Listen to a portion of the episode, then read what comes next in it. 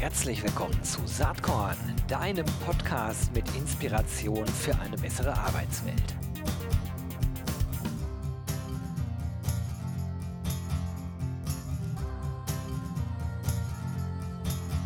Hallo und herzlich willkommen zum Saatkorn Podcast. Heute HR Tech im Programm, aber auch der Arbeitsmarkt in Gänze. Ich habe jemanden am Start, der äh, schon zwei, das zweieinhalbte Mal hier dabei ist. Gibt gibt schon eine ganze Podcast-Session mit ihm und er war auch mal in einer Panelrunde hier im Podcast dabei. Und das ist Marius Luther. Er ist Co-Founder und CEO von HeyJobs. Hallo Marius, herzlich willkommen. Hallo Gero und äh, lieben Dank für die erneute Einladung. Ja, ich freue mich total, dass das klappt. Ich folge dir ja auf LinkedIn. Du bist ja einer der Menschen, der äh, viele interessante Dinge zu sagen hat und natürlich mit Hey Jobs einen super guten Blick auf den Markt hat. Und so wollen wir uns auch heute unterhalten. Wir wollen mit Hey Jobs mal anfangen. Ähm, weil ich gerade sehr, sehr spannend finde, was bei euch so abgeht, äh, auch wie ihr äh, positioniert seid. Und dann quatschen wir nachher so ein bisschen über den Markt insgesamt. Wenn man äh, nochmal äh, auf LinkedIn äh, geschielt, schaut, wie, wie du dich da positionierst, äh, dann steht da Marius Luther, CEO bei HeyJobs, Build for Essential Workers.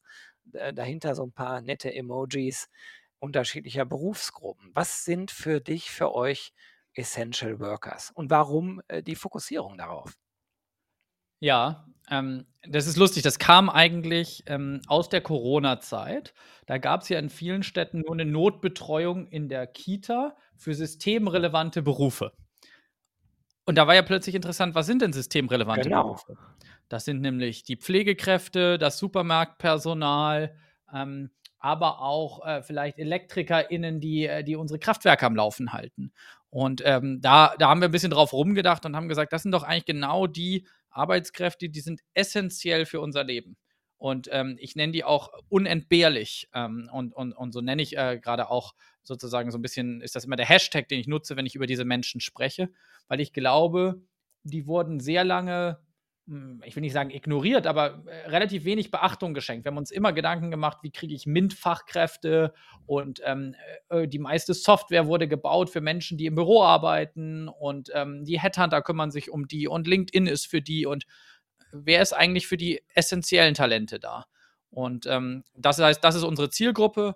In, in, einer genaueren Definition könnte man sagen, das sind einmal Fachkräfte, also Menschen, die eine Berufsausbildung in einem ganz speziellen Feld haben, Pflegekräfte, äh, HandwerkerInnen, ähm, äh, als Beispiele ErzieherInnen, LehrerInnen oder aber gewerbliches Personal, also mhm. zum Beispiel AuslieferungsfahrerInnen ähm, oder Menschen, die vielleicht im Warehouse arbeiten. Ja, das ist, das ist ja mega interessant. Ihr wart ja immer schon auch in dieser äh, Blue-Collar-Richtung mitpositioniert als Hey-Jobs. Ne? So habe ich es zumindest wahrgenommen. Fand ich gut, weil ich manchmal den Eindruck hatte, dass viele andere Jobboards doch stärker äh, in, in diesen typischen Feldern unterwegs waren, die du auch ja, eben aufgezählt hast. Wenn man jetzt schaut, die Pandemie hat natürlich Dinge zutage gebracht, die, äh, glaube ich, sehr überraschend sind. Ähm, stellen wir uns einfach mal vor, wir hätten jetzt 2019, wüssten gar nicht, dass so eine Pandemie käme und würden hören, dass äh, äh, die Berufsgruppen aus dem Personalwesen äh, sozusagen das, das größte Wachstum in der Nachfrage, zumindest äh, laut einem Report von Indeed, den, den ich hier liegen mhm. habe, erlebt haben in den letzten zwei Jahren. Da hätten wir uns ja alle an den Kopf gefasst. Das ist natürlich naheliegend, ne, wenn, man, wenn man schaut, wie der Markt sich, der Arbeitsmarkt sich entwickelt, da kommen wir gleich noch drauf. Aber auch spannend in der gleichen Statistik ist Lagerhaltung äh, direkt auf Platz 3 dann kommt Gastronomie, Lebensmittelzubereitung ähm, und äh, Softwareentwicklung ist erst auf Platz 7, also relativ weit unten. Ganz spannend. Also ähm, das sagt ja auch erstmal nur äh, was darüber aus, äh, wie die Nachfrage sich nach bestimmten Berufsgruppen innerhalb von zwei Jahren entwickelt hat. Das sagt ja nichts über die absolute Nachfrage aus. Und äh, dieses ganze Thema Essential Workers, äh, wie ihr es äh, da bezeichnet, äh, oder einfach äh, unverzichtbare Arbeitskräfte jetzt auf Deutsch übersetzt. Das äh, ist natürlich wirklich sinnvoll und ähm, ja, da kommt so, ein, so, ein, so, eine zweite Sache mit rein. Äh, der Fachkräftemangel dehnt sich ja total aus. Also man, man könnte ja fast den Eindruck haben, wir haben inzwischen den Arbeitskraftmangel, wir haben Mangel an jeder Stelle und Hey Jobs ist da jetzt gut positioniert. Ähm, die letzten Male, wenn wir uns unterhalten haben, äh, da war das auch schon eine schöne Wachstumsstory, äh, aber äh, wir haben ja gerade im Vorgespräch drüber gesprochen, als wir das erste Mal miteinander geredet haben. Das ist auch noch nicht so ewig lange her, weil es den Podcast auch erst seit zweieinhalb Jahren gibt. Da hattet ihr 100 Mitarbeiter. Inzwischen habt ihr 360 Mitarbeitende. Also das Unternehmen ist ja dann ein ganz anderes geworden. Erzähl doch mal ein bisschen vielleicht ähm, äh, über die Entwicklung der letzten zwei, zwei, zweieinhalb Jahre. Ja, sehr gerne. Ähm, genau, also vielleicht auch noch mal ganz kurz der erste Untergrund. Äh, du hattest ja auch gesagt, ähm, nicht wie andere Jobboards haben wir uns auf ähm, essentielle Arbeitskräfte fokussiert. Warum? Weil wir halt auch nicht wie ein anderes Jobboard sind, sondern wir haben von Anfang an gesagt, man muss, um diese Menschen zu finden, einen ganz anderen Ansatz äh, wählen, ähm, der mit ähm, Machine Learning zu tun hat, der mit Datenpunkten zu tun hat, der mit ähm, äh, programmatischem Online-Marketing zu tun hat, weil diese Menschen, die sitzen halt nicht am Computer und googeln nach Jobs, sondern die sind irgendwo draußen ähm, unterwegs. Die sind äh, sozusagen, äh, die machen sich die Hände schmutzig und teilweise im, im, wahrsten Sinne des Wortes. Und um die zu finden, muss ich einfach andere Wege gehen. Und ähm, genau, das, das ist so ein bisschen auch die, die Abgrenzung ähm, Job, Jobbörse. Das hat sich auch nicht geändert in den letzten zweieinhalb Jahren. Ähm, was ist bei uns passiert? Ähm, wir haben einfach gemerkt, nachdem so die erste äh, Corona-Welle 2020 vorbei war, ähm, dass dieser Arbeitsmarkt nie mehr so werden wird wie vorher. Nämlich, ähm, und, und das liegt nicht an der Pandemie, sondern das liegt vor allem an makrodemografischen Entwicklungen. In Deutschland gehen im Jahr ungefähr doppelt so viele Menschen in Rente wie neu anfangen. Ähm, und ähm, äh, jedes Jahr bis 2035 wird ein neues Rekordjahr der Renteneintritte werden. Und das bedeutet einfach, und es fehlen ganz, ganz viele Leute im Arbeitsmarkt. Und ähm, das bedeutet, ähm, man muss umdenken. Äh, das bedeutet aber auch, die Arbeitgeber haben einen riesen Bedarf an Lösungen. Und äh, als wir das gesehen haben und gemerkt haben, wie da die Nachfrage dann ähm, angezogen ist, die du gerade angesprochen hast, deswegen gibt es ja auch so viele offene Stellen für Personaler und RekruterInnen, ähm, haben wir gesagt, okay, dann skalieren wir jetzt auch und ähm, stellen sozusagen auch selber viel Personal an, um einfach noch viel mehr Kunden bedienen zu können. Und ähm, heute bedienen wir über 3000 Unternehmen in Deutschland und helfen denen äh, dabei, Personal zu finden. Ja, congrats. Also eine sehr schöne Entwicklung, freut mich für euch total. Und ich, ich habe unser erstes Gespräch noch sehr, sehr gut im Kopf. Was hat sich denn für dich seitdem eigentlich persönlich verändert? Äh, denn CEO einer Firma mit 100 Leuten zu sein, ist schon, glaube ich, eine etwas andere Nummer als 360.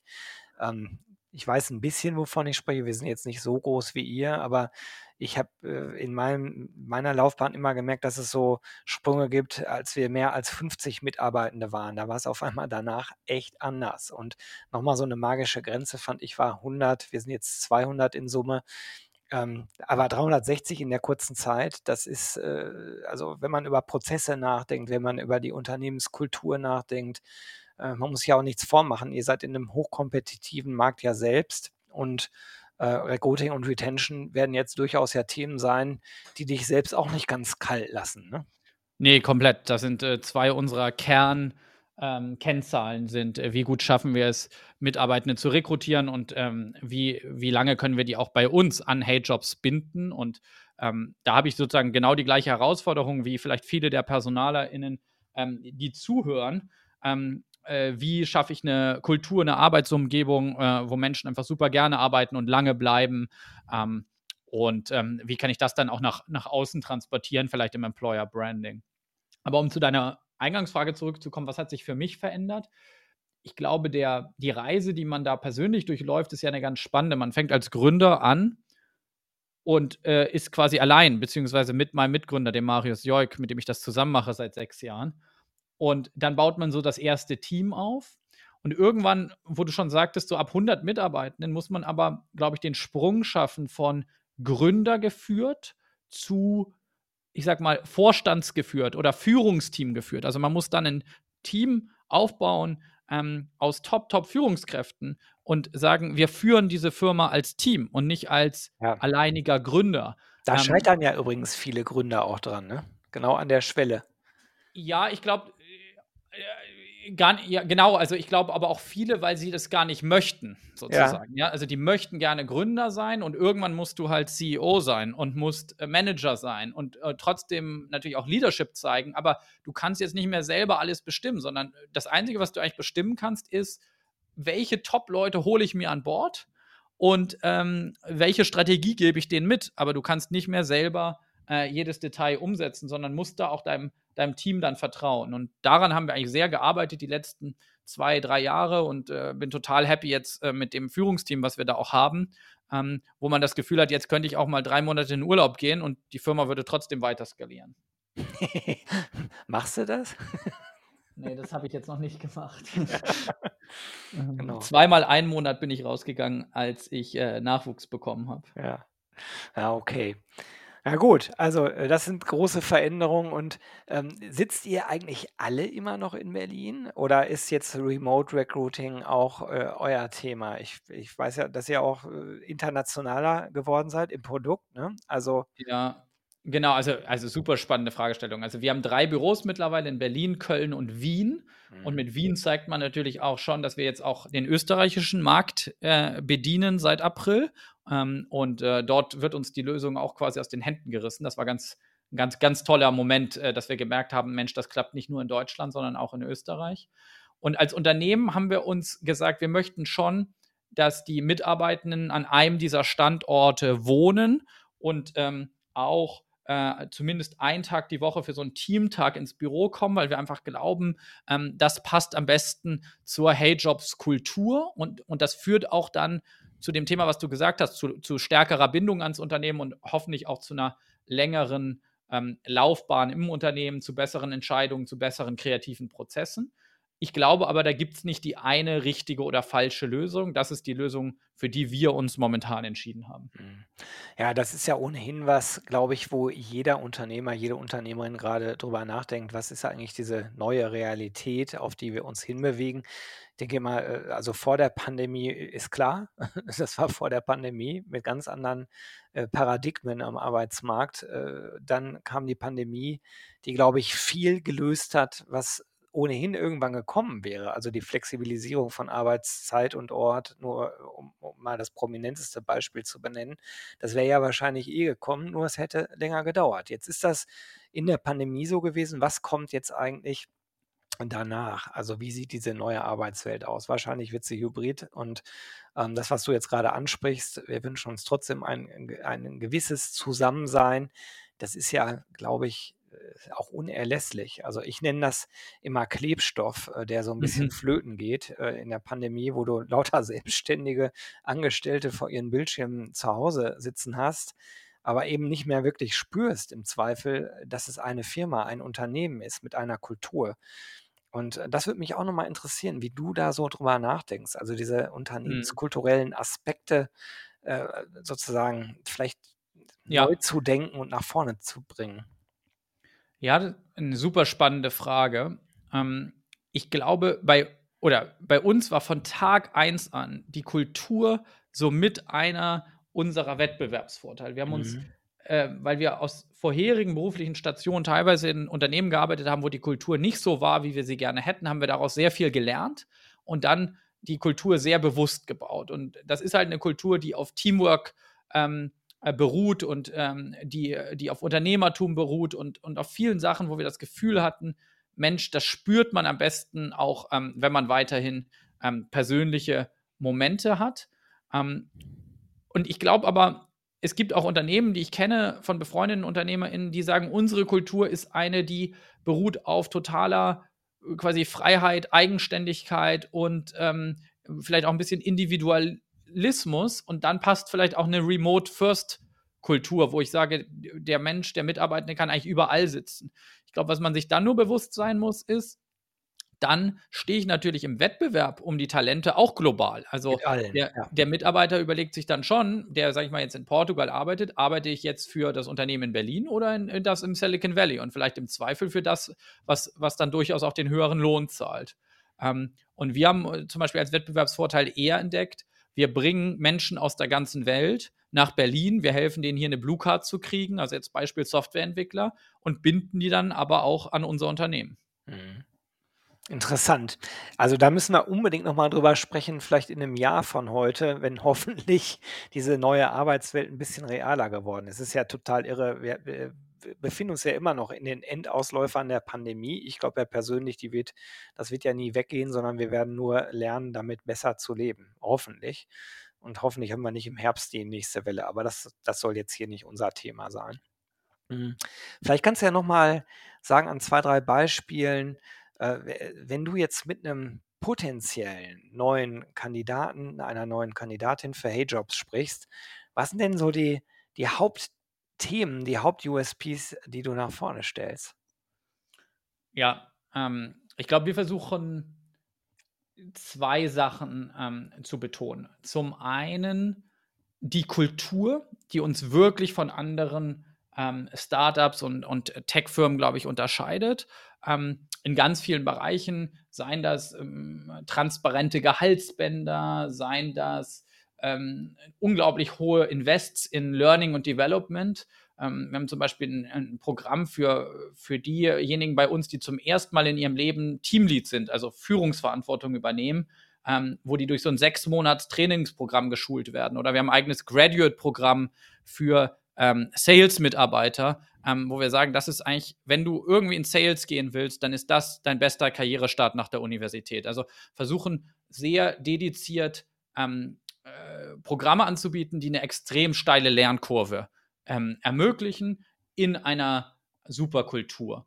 Und ich glaube, das 2. Thema, was ganz viele Mitarbeitende zu uns treibt, ist unser Purpose. Also, warum machen wir das Mhm. eigentlich? Und wir machen das, um das Leben von 200.000.000 Essential Workers in Europa zu verbessern, um die mit besseren Jobs zu connecten, um die mit Jobs zu verbinden, die ähm, die besser zu ihrem Leben passen und ihnen hoffentlich ein erfüllteres Leben ermöglichen. Und letztes Jahr haben wir das geschafft und ungefähr 35 oder haben wir es geschafft, ungefähr 35.000 Menschen in Deutschland in neue Arbeitsverhältnisse, ähm, sozusagen zu matchen.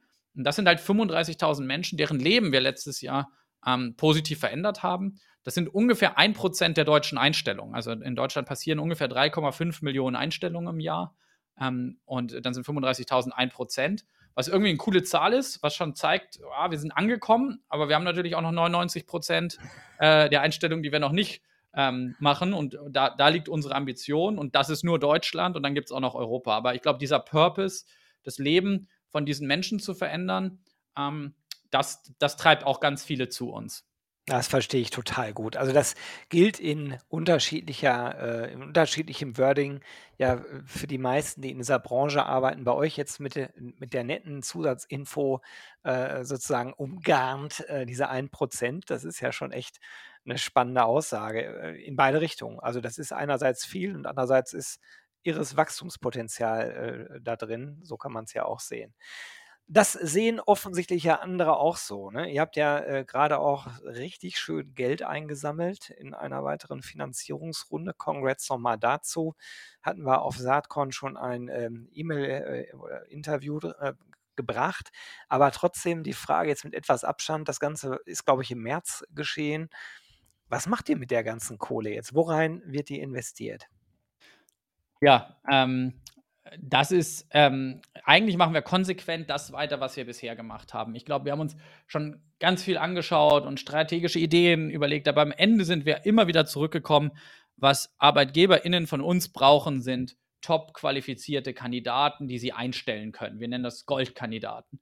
Und, ähm und am Schluss Einstellung. Und, ähm, deswegen, hm, investieren wir, würde ich sagen, vor allem in in 2 Bereiche. Einmal in die Produktentwicklung. Also, wie schaffen wir es noch besser, diese Goldkandidaten zu akquirieren, ähm, und an Unternehmen, ähm, weiterzuleiten? Das könnten zum Beispiel neue Marketingkanäle sein wie TikTok, die wir in unsere Maschine anschließen können. Das können aber auch, ähm, Produktfeatures sein bei uns auf der Plattform, wie man sich vielleicht noch einfacher bewerben kann, ähm, wie man sein Profil direkt für andere Jobs noch nutzen kann. Also, ganz viel Produktinnovation, aber immer mit dem Ziel, mehr Einstellungen zu generieren für unsere Kunden.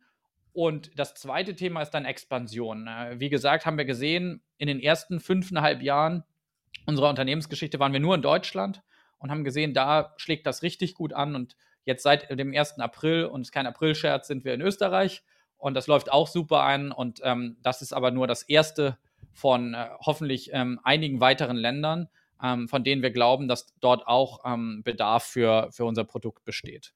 Da oute ich mich jetzt mal als äh, sozusagen naiv denkender Mensch. Ich hätte nämlich immer gedacht, dass so ein Produkt, so ein technisches Produkt wie Hey Jobs relativ leicht, zumindest von der technologischen Seite her, adaptierbar ist für viel mehr Länder in viel kürzerer Zeit. Möglicherweise stimmt das sogar und die Hauptherausforderung ist eher sozusagen den richtigen Punkt für 'n Markteintritt und, ähm, das richtige Branding, das richtige Marketing, äh, äh, zu erwischen. Äh, aber es würde mich von dir interessieren. Warum gibt's Hey Jobs nicht schon in in deutlich mehr Ländern? Ja, gibt, ähm, gibt mehrere Gründe. Ähm, ein Grund ist aber, dass die Resultate umso besser werden, ähm, je mehr Kandidaten und Kunden ich habe. Mhm. Ähm, äh, und zwar brauchst du die ja aber eigentlich in der gleichen Jobkategorie und am gleichen Ort, weil dann befruchten sich die gegenseitig. Ja? Also ich sag mal, wenn du jetzt alle, ähm, äh, alle Firmen hast, die irgendwie Lieferfahrer suchen in Berlin und alle Lieferfahrer kennst, die, die in Berlin, die gerne arbeiten würden, dann kannst du sehr gute Matches herstellen. Ja, aber wenn du jetzt aber Innerhalb-Problem sozusagen eine Ebene tiefer, ne? Genau, genau. Und wenn du jetzt aber natürlich einen Lieferfahrer in, in Portugal hast und einen in Griechenland und einen ja. in Italien und einen Kunden in Schweden, dann ist, dann funktioniert das halt nicht so einfach. Das heißt, die technische Umsetzung ist relativ einfach, aber dann darf man nicht vergessen, dass jeder Arbeitsmarkt schon auch verschieden ist. Da, es gibt ja nicht auch umsonst in fast jedem europäischen Land eine andere dominierende ähm, Jobbörse. Also in Österreich gibt es eine andere als in der Schweiz, eine andere als in Deutschland, eine andere als in Holland, ähm, weil es einfach schon äh, sehr lokale Unterschiede gibt.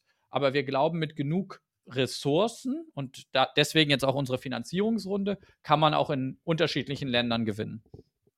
Das ist interessant, weil das war genau das, was ich erwartet hatte. Technologisch eigentlich gar nicht das große Thema, sondern die Herausforderung liegt eigentlich woanders.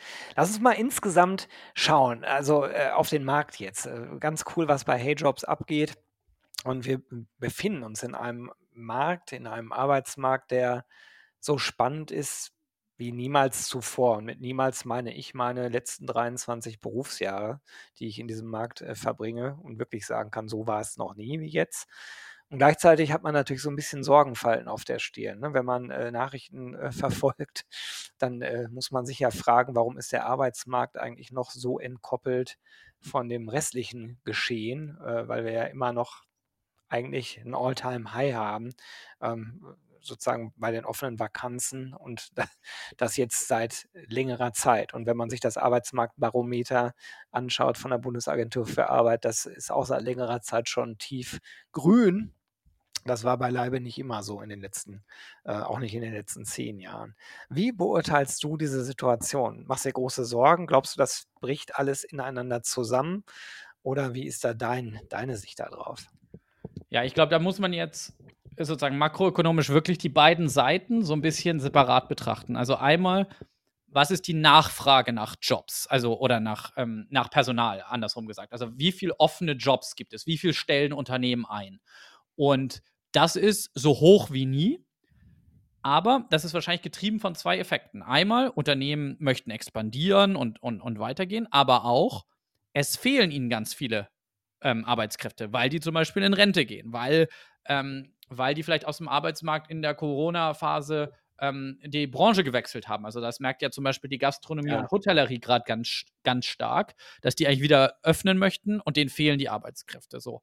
Und das führt dazu, dass es immer mehr offene Stellen gibt. Und gleichzeitig gibt es durch diese Demografie immer weniger aktiv Jobsuchende. Was das bedeutet ist, es wird immer schwieriger für RecruiterInnen und PersonalerInnen, die Einstellungsziele äh, zu erreichen, weil es einfach sozusagen unglaublich viele Unternehmen gibt, die sich um die gleiche ähm, Arbeitskraft ähm, sozusagen bewerben. Und das ist genau das Umdenken, was gerade passiert. Äh, der Arbeitgeber muss sich jetzt um das Talent bewerben und nicht mehr das Talent bewirbt sich beim Arbeitgeber. Und der Trend, der war schon seit einigen Jahren absehbar, weil wir wussten ja, wie viele Menschen werden in Rente gehen, wir wussten, wie viele sind geboren worden vor 20 Jahren. Aber ich glaube, das ist so ein typisch menschliches Paradox, das nimmt niemand ernst, bis es da ist sozusagen, bis man es wirklich am eigenen Leibe spürt. Und jetzt spüren wir es aber alle. Ähm, das ist so im Mai 2021 gekippt. Ähm, davor war es durch die Corona-Pandemie so, ah, dass äh, nicht alle Unternehmen haben eingestellt und die äh, Mitarbeiter aus der Gastronomie sind in die Logistik gegangen. Aber in dem Moment, wo alle wieder einstellen wollten, hat man plötzlich gemerkt, es gibt nicht genug. Und dieser Trend wird sich über die nächsten Jahre verschärfen, weswegen ich eher Angst vor einer Arbeiterlosigkeit als einer Arbeitslosigkeit mhm. habe. Also ich habe konkret Angst, dass meine Eltern nicht mehr die Pflege kriegen, ähm, die sie meiner Meinung nach verdienen, oder dass bei meinen Töchtern ähm, in der Kita es nicht mehr genug ErzieherInnen gibt, oder dass meine Heizung äh, nicht mehr repariert wird, wie es mir im November passiert ist. Und ähm, davor habe ich persönlich mehr Respekt als ähm, als dass es irgendwie kurzfristig wieder mehr Arbeitslosigkeit geben wird. Na, das sehe ich ähnlich wie du. Und wenn man, wenn man sozusagen diese äh, ähm, subjektiv empfundene Angst, die du gerade geschildert hast, äh, kollektiv ausdehnt, da muss man sich so ein bisschen äh, fragen, wie, was das für Auswirkungen auf die Produktivität von Deutschland als Wirtschaftsstandort hat. Ne? Also, genau. Das sind, das sind mittel- bis langfristige Effekte wahrscheinlich. Brauchen wir jetzt hier nicht zu vertiefen. Ich glaube, ähm, wir könnten halt als Wirtschaft stärker wachsen, wenn wir mehr Personal hätten. Also dann gäbe es sicher mehr Pflegeheime, dann gäbe genau. es sicher, ähm, äh, sicher äh, auch in, in vielen anderen Berufen einfach, äh, da gäbe es mehr Handwerk zum Beispiel, ist ein Riesenmangel, ähm, dann gäbe es mehr Bauprojekte.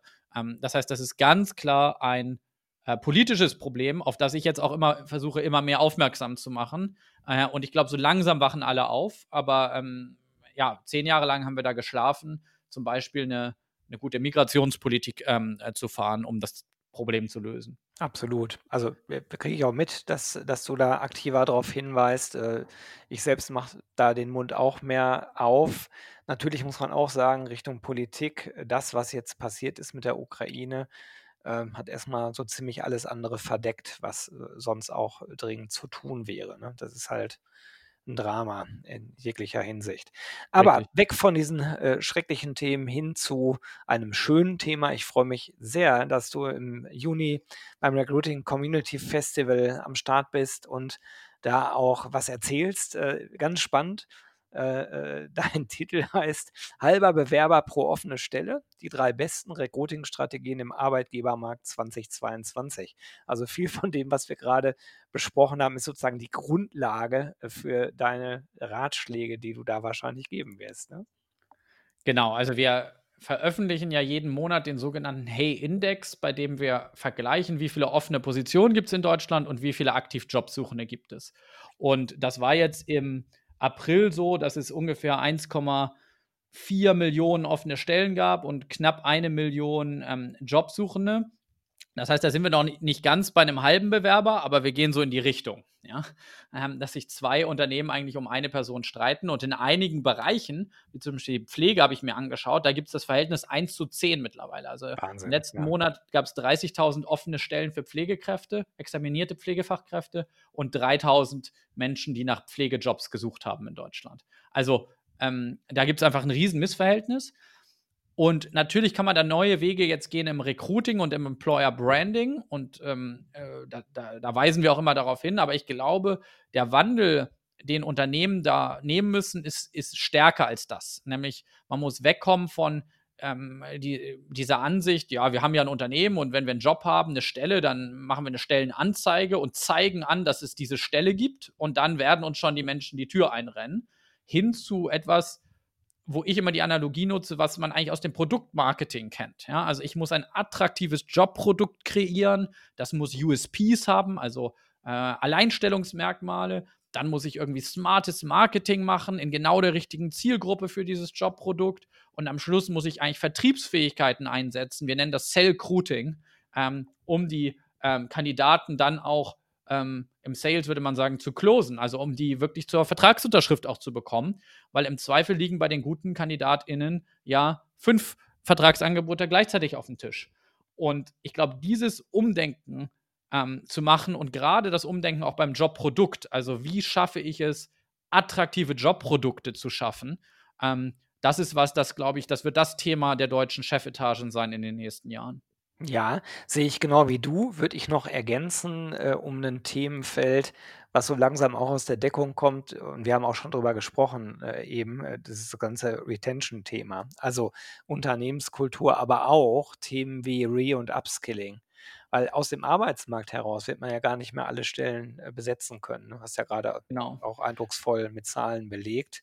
Das heißt, äh, Aus und Weiterbildung, spielt 'ne riesengroße Rolle, ne? Ah ja. Genau, absolut, aber auch dort spielt eigentlich das Jobprodukt die entscheidende Rolle. Also, wenn ich 'n attraktives Jobprodukt habe und damit meine ich 'ne Kombination aus Lohn, Anreizsystem, Arbeitsumgebung, Ja. Kultur, Weiterbildungsmöglichkeiten und so weiter. Aber das muss ja wirklich gelebt werden. Also, es nützt nix, wenn ich das irgendwo auf 'ne Homepage schreibe, sondern die Mitarbeitenden müssen das auch vorfinden, weil ansonsten sind die ganz schnell wieder weg zu deinem Punkt, Exakt. ja? Und, ähm, dann habe ich äh, dann habe ich natürlich 'n Riesenproblem. Das heißt, das Jobprodukt löst eigentlich aus meiner Sicht sowohl Attraction als auch Retention, aber da sind die Anforderungen natürlich richtig, richtig hoch geworden. Also, da reicht's jetzt nicht, den Lohn um 1 € pro Stunde zu erhöhen, sondern da muss ich über ganz, ganz viel, ähm, fundamentalen Wandel auch in meinem Unternehmen nachdenken, auch was Führungskultur angeht, ähm, und so weiter und so fort. Ist mega spannend. Also, ich finde es persönlich ganz toll, in dieser Zeit hier mit am Start sein zu dürfen und, äh, das, äh, im Rahmen des Möglichen auch 'n bisschen mitzugestalten. Äh, macht einfach Spaß und die Herausforderungen sind riesig und ich freue mich drauf, äh, wenn wir uns im Juni endlich mal wieder persönlich sehen und dann vielleicht abends, äh, auf, äh, dem RC-Festival, äh, bei 'nem netten Kaltgetränk darüber weitersprechen. Erst mal ganz, ganz lieben Dank, Marius, dass du dir Zeit genommen hast, heute hier beim Saatkorn-Podcast dabei gewesen zu sein und ich wünsche dir jetzt erst mal alles Gute, freue mich auf Juni und wünsche dir und dem ganzen HeyJobs, äh, Team, dass es bei euch auch gut weiterläuft. Das ist ganz lieb, Gero, ganz lieben Dank und ich wünsche euch 'n ganz tolles Festival und ich freue mich, am 14. Juni, äh, dabei zu sein. Alles klar, bis dann. Tschüss. Tschüss.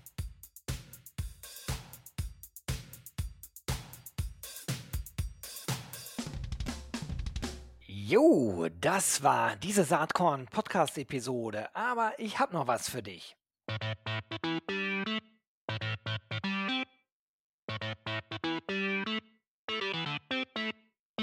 Denn ich schätze, dir geht's genau wie mir. Du hast doch auch keinen Bock mehr, die ganzen netten, inspirierenden, spannenden Menschen aus unserer Recruiting-Community immer nur auf Zoom oder auf irgend 'nem Bildschirm zu sehen, oder?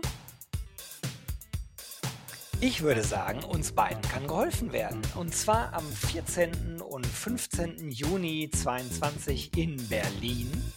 Da findet nämlich das RC22 Festival statt.